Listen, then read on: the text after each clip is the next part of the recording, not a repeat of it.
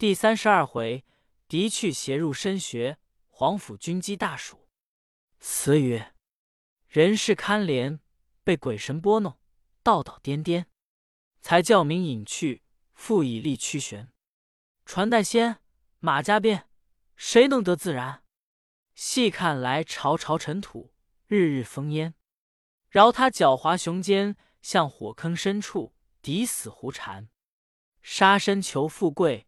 服毒望神仙，枯骨朽，血痕鲜，方知是罪愆。能几人超然物外，独不积仙。又调亦难忘。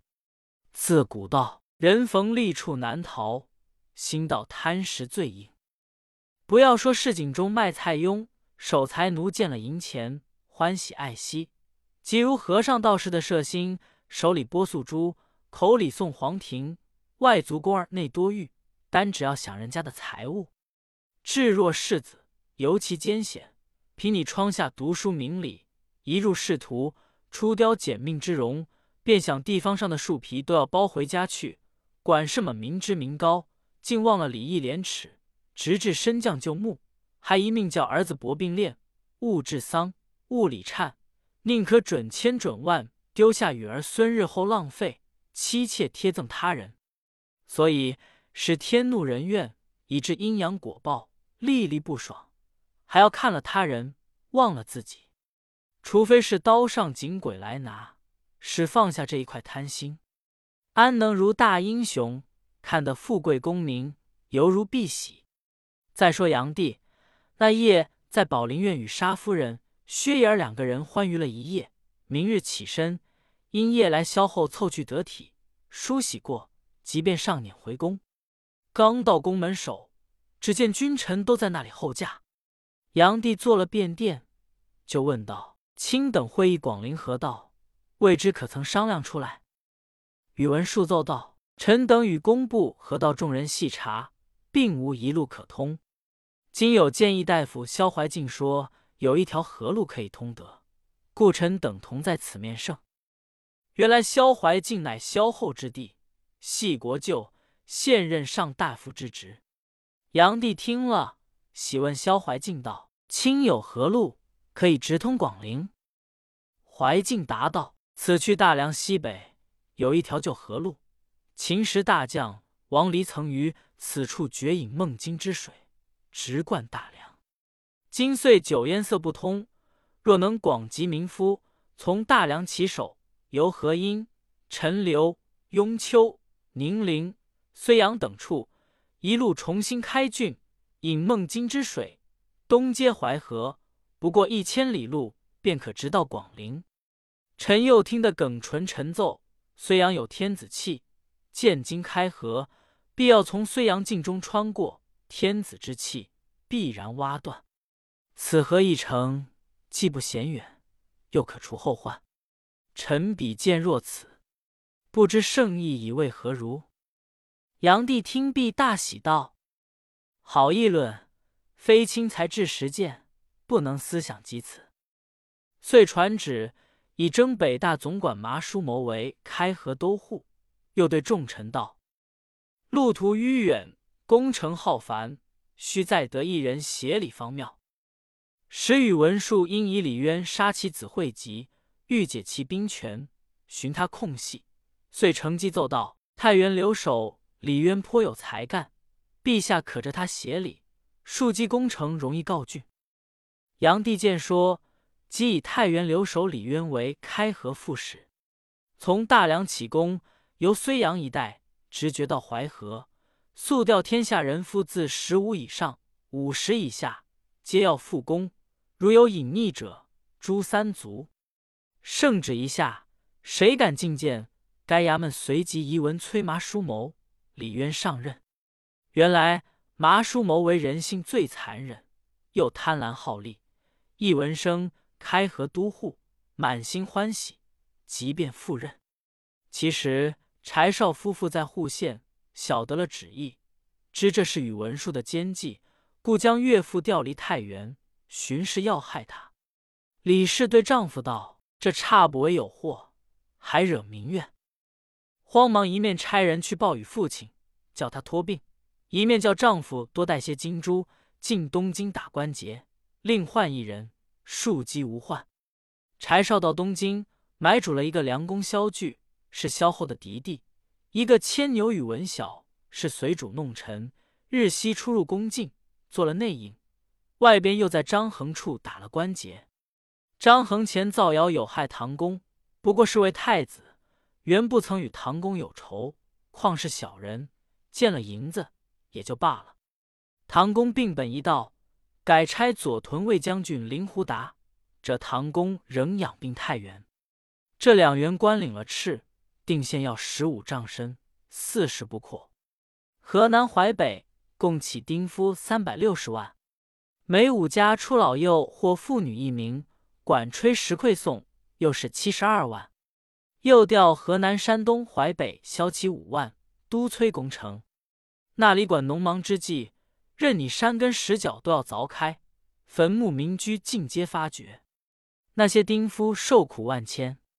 其实一队人夫开到一处，忽见下面隐隐露出一条屋脊，丁夫随着屋脊慢慢的挖将下去，却是一所堂屋，有三五间大小，四围白石砌成，有两石门，关得甚紧，不能开展。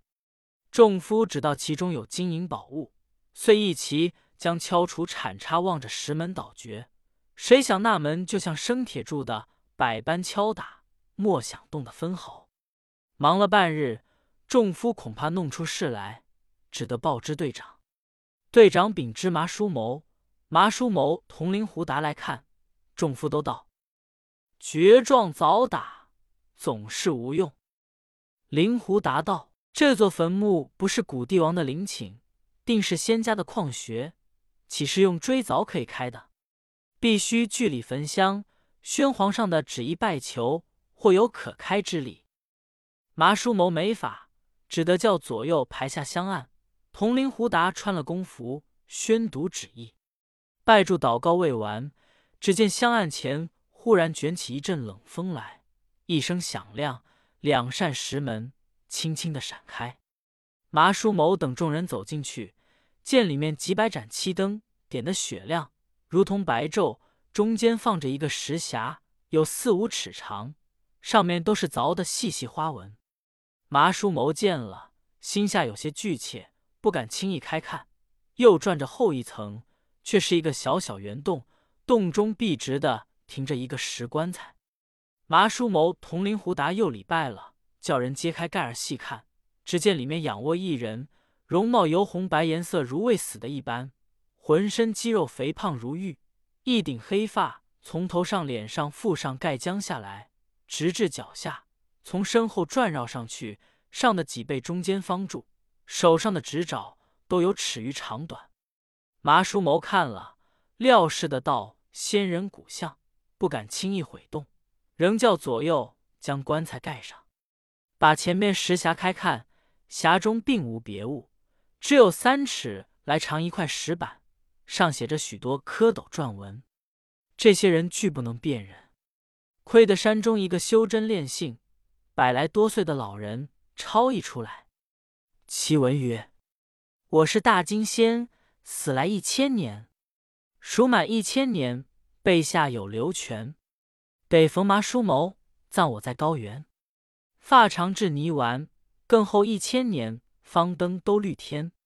麻叔谋见，连他姓名都先写在上面，惊讶不已。方信仙家妙用，自有神机。与林胡达商议，捡块丰隆高厚的地方，家里迁葬。及金大佛寺是其遗迹。后又掘至陈留地方，众夫正在开掘，忽见乌云陡暗，猛风骤雨，冰雹。如阵一般打来，打的那些丁夫跌跌倒倒，往后退避。麻叔谋不信，自来踏看，亦被风雨冰雹打得个不亦乐乎。换地方耆老细寻，说有汉代张良为此地土神，十分灵显。麻叔谋见说，知张良显应，要护守疆界，只得深表具奏朝廷。炀帝即命翰林院做了一道注文，用了国宝。刹太长青牛红鸡白璧一双，到陈留制计，使得开通。丁夫开过陈留，正是莫道幽冥阁，神灵自有威。这些丁夫都攒了几日，开到雍丘地方一带大林之中，有一所坟墓，墓上有一座祠堂，正挨着开河的道路。队长前来报禀，麻叔谋亲自来看，只见周围阔位，绝有几分灵气，叫左右唤乡民来问。乡民答道：“此乃上古高人的旷穴，不知其姓氏，相传叫做隐士墓。”麻叔谋见说是隐士墓。就不放在心下，遂叫丁夫掘开。众夫急忙动手拆词的拆词，掘墓的掘墓。谁知底下有两三层石板，凿到第三层，忽然一声响亮，就如山崩地裂之状，连人连石板都坠下去。忙忙救得起来，伤的伤，死的死，不知损坏了多少丁夫。麻叔谋吃了一惊，忙着的当人意下去探看多时。说有二三丈深，底下又有一穴，银银黄黄，一派灯火，里边照得雪亮，隐隐约约有钟鼓之声，望去就像哭海一般，其深无底。众人不敢下去，只得细将上来。林狐达沉思良久，道：“须得此人下去，方可知其详细。”麻叔谋忙问：“是谁？”灵狐达道。此人平素专好剑术，常自比荆轲、聂政，为人有胆气智勇，姓狄名去邪，现任武平郎将。如今现在后营管督两米，若差此人，他定然去得。麻叔谋听了，随叫左右去请。此时去邪正在后营点茶两米，见麻叔谋来请，只得换了工服，进营参见。麻叔谋看见狄去邪。身长八尺，腰大十围，双眸灼灼生光，满脸堂堂土气，是一个好男子。忙出位来说道：“请将军来，别无他事。因前有隐士墓，挖出一个大穴，穴中灯火银黄，不知是何奇异。闻将军胆勇坚全，敢凡入穴中一探，便是开河第一功。”狄去邪道：“既蒙二位老大人差遣。”敢不效力，但不知学在何处。麻叔某同灵狐打引敌去邪道学边来看，狄去邪看了一回，说道：“既要下去，便斯文不得。”遂去了工服，换上一身紧身细甲，腰间系了一口宝剑，叫人取几十丈长锁，锁上拴上了许多大铃，坐在一个大竹篮内，细将下去。敌去邪起初在上面看时。见底下辉煌照耀，急到下面却又黑暗。存息了一会，睁眼看时，觉微微有些亮影。走出栏来，趁着亮影摸将去，不上十数步，见觉比前更是明亮。再行四五十步，忽然通到一处，猛抬头看时，依旧有天有日，别是一个世界。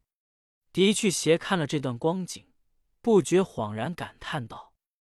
人只知在世上争名夺利，苦练定了阎浮尘土，谁知这深穴中又有一众天地，真是天外有天，神仙妙用无穷。心中早把功名之念看淡了几分，又信着不往前走去。转过了一带石壁，忽见一座洞府，四围白石砌成，中间一座门楼，门外列着两个石狮子，就像人间王侯的地宅。狄去邪不管好歹，竟走进门去。东西一看，并不见有人在内，只见向南一层石门紧紧关着。忽听得东边一间石房里得的有声。狄去邪忙走近前，从窗眼里一张，见里边四角上多是石柱，石柱上有铁锁一条，系着一个怪兽。那怪兽把蹄儿突了几突，过外面听见。那兽生的尖头贼眼。脚短体肥，仿佛有一个牛大，也不是虎，又不是豹。狄去斜看了半晌，再认不出，猛然想了一想，又定睛一看，原来是一个大老鼠。狄去斜着惊道：“老鼠有这般大，还不知猫有怎样大。”正呆看时，忽见正南两扇正门开放，走出一个童子来，生的细细青眉秀目，纤纤齿白唇红，双鸭髻煞有仙风，黄布衫颇多道气。若非野鹤为胎，定是白云作骨。那童子看见了，便问道：“将军莫非的去邪乎？”的去邪大惊道：“正是，仙童何以得知？”童子道：“皇甫君待将军久矣，可快快进去。”的去邪见有些奇异，只得随着童子进门来，见殿宇峥嵘，厅堂宏敞。不是等闲气象。将到殿前，见殿上坐着一位贵人，身穿龙盘将服，头戴八宝云冠，垂缨佩玉，俨然是个王者。左右列着许多官吏，阶下传位森严。的去邪到了殿庭，只得望上礼拜。听得那位贵人开口问道：“的去邪，你来了吗？”的去邪答道：“的去邪奉。”当今圣旨开河，蒙都护卫麻叔谋差伪探学，不想误入仙府，实为有罪。那贵人便道：“你道当今炀帝尊荣吗？你且站在一边，我叫你看一物事来。”就对旁边一个凶恶的武卫道：“快去牵那阿嬷过来。”那武卫见说，慌忙手执巨棍，大步往外边去了。不多时，听得铁链声音。那个五卫将一条长链牵着一兽前来，的去邪仔细一看，却就是外边石柱上的大鼠。那五卫牵到庭中，把一手带住，那鼠蹲踞于月台上，扬须蹑爪，状如得意。那贵人在上怒目而视，把寸木在桌上一击，道：“你这畜生，无力你暂脱皮毛，为国之主，苍生何罪？遭你荼毒！”骸骨何辜？遭你发觉，荒淫肆虐，以至于此。我今把你击死，以泄人鬼之愤。贺武士照头重重的打他。那武士卷袖撩衣，举起大棍，往鼠头上打一下。那鼠疼痛难禁，咆哮大叫，魂似雷鸣。武士方要举棍再打，忽半空中降下一个童子，手捧着一道天符。忙止住武士，不要动手。对黄甫君说道：“上帝有命。”黄甫君慌忙下殿来，俯伏在地。童子遂转到殿上，宣读天符道：“阿摩国运，数本遗迹，尚未该绝。在后五年，可将炼金祭景赐死，以偿荒淫之罪。今且免其何，处之苦。”童子读罢，腾空而去。黄甫君复上殿说道：“饶了这个畜生，若不是上帝好生，活活的将你打杀。今还有五年受享，你若不知改悔，终难免向上之苦。”说罢，叫武士牵去锁了。武士领旨牵去。黄甫君叫狄去邪问道：“你看得明白吗？”狄去邪道。去邪乃陈凡下吏，仙机安能测透？黄甫君道：“你但记了，后日自然应验。此乃九华堂上，你非有仙缘，也不能到此。”狄去邪忙跪下叩恳道：“去邪奉差误入仙府，今进退茫茫，扶起神明指示。”黄甫君道：“你前程有在，但需诚心猛醒，不可自甘堕落。”麻叔某小人得志横行，罪在不赦。你与我对他说，赶他罚我台城，无以为谢。明年当以二金刀相赠。说罢，遂吩咐一个绿衣吏道：“你可引他出去。”狄去邪在威严之下，不敢细问，拜谢而出。绿衣吏引着狄去邪，不往旧路，转过几株大树，走不上一二百步。绿衣吏用手指道：“前面林子里就是大路。”急回头，同时绿衣丽早已不见。再转身看时，连那座洞府都不知哪里去了。狄去邪骇然道：“神仙之妙，原来如此！”只得一步步奔过林子来，转过了一个山岗，照着大路又走了二三里田地，忽见几株乔木环绕城村，忙奔入村来问路。见一家篱门半开，遂走进去，轻轻的咳嗽几声，早惊动了一双小花犬儿，向着去邪乱叫。里面走出一个老者来，的去邪忙施礼道：“下官迷失道路，敢求老翁指教。”那老者搭理道：“将军为何徒步至此？”的去邪不敢隐瞒，遂将入学遇黄甫君及棍打大蜀事情述了一遍。老者听了，笑道。原来当今炀帝是老鼠变的，大奇大奇，怪到这般荒淫无度。狄去邪就问：“此间是何地方？到雍丘还有多远？”老者道：“此乃松阳少室山中，向大路往东去，只二里便是宁陵县。不消又往雍丘去，想麻叔谋早晚就到了。将军若不弃贤，野人粗制一餐。”慢去未迟，遂邀狄去携走入草堂。老者吩咐一个老苍头收拾便饭出来，因对狄去邪道：“据将军所见，看将起来，当今杨帝料亦不勇，就是麻叔谋，只怕其祸亦不甚远。我看将军容貌气度非常，何苦随波逐流，与这般虐民的权奸为伍？”狄去邪训谢道：“程老翁指教。”某非不知开河乃虐民之事，只恨官卑职小，不敢不奉令而行。老者微笑道：“做官便要奉令而行，不做官，他须令将军不得。”狄去邪道：“老翁金玉之言，某虽不才，当奉为师规。”须约老苍头排上饭来，的去邪饱餐了一顿，起身谢别而去。老翁直送到大路上，因说道。转过前面那个山嘴，便望得见县众了。狄去斜称谢拱手而别，走得十数步，回头看时，已不见老者。那里有什么人家？两边都是长松怪石。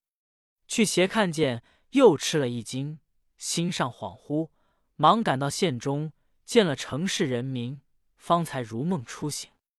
入城，在公馆中等候。麻叔谋只道敌去邪寻不出穴口，已死在穴中。催促丁夫开城河道，已经七八日，往宁陵县借口来。狄去邪就去见麻叔谋，将学中所见所闻之事细述了一遍。麻叔谋那里肯信，只道狄去邪有甚剑术，隐遁了这几日，造此虚诞之言来恐吓他，反被麻叔谋抢白了一场。狄去邪只得退回后营，自家思想道：“我本以忠言相告，他却以戏言见武。我是个顶天立地的汉子，何苦与豺狼同甘害民之事？国家气数有限，我何必在奸佞群中练此鸡肋？倒不如脱了狂疾，隐于山中，倒觉得逍遥自在。算计已定，遂递了两张并呈。”麻叔谋验他说谎，遂将橙子批准，令委官吏管督粮米。狄去邪见准了橙子，遂收拾行李，带了两个仆从，径回家乡而去。行到路上，因想黄甫君呼大鼠为阿嬷，心中委决不下道：岂有中国天子却是老鼠之理？若果有此事，前日大棍打时，也该有些头痛脑热。鬼神之事虽不可不信，也不可全信，何不便到往东京探访一个消息，便知端的。遂悄悄来京提访。正是玉石先机须臾时，慢辞劳苦涉风尘。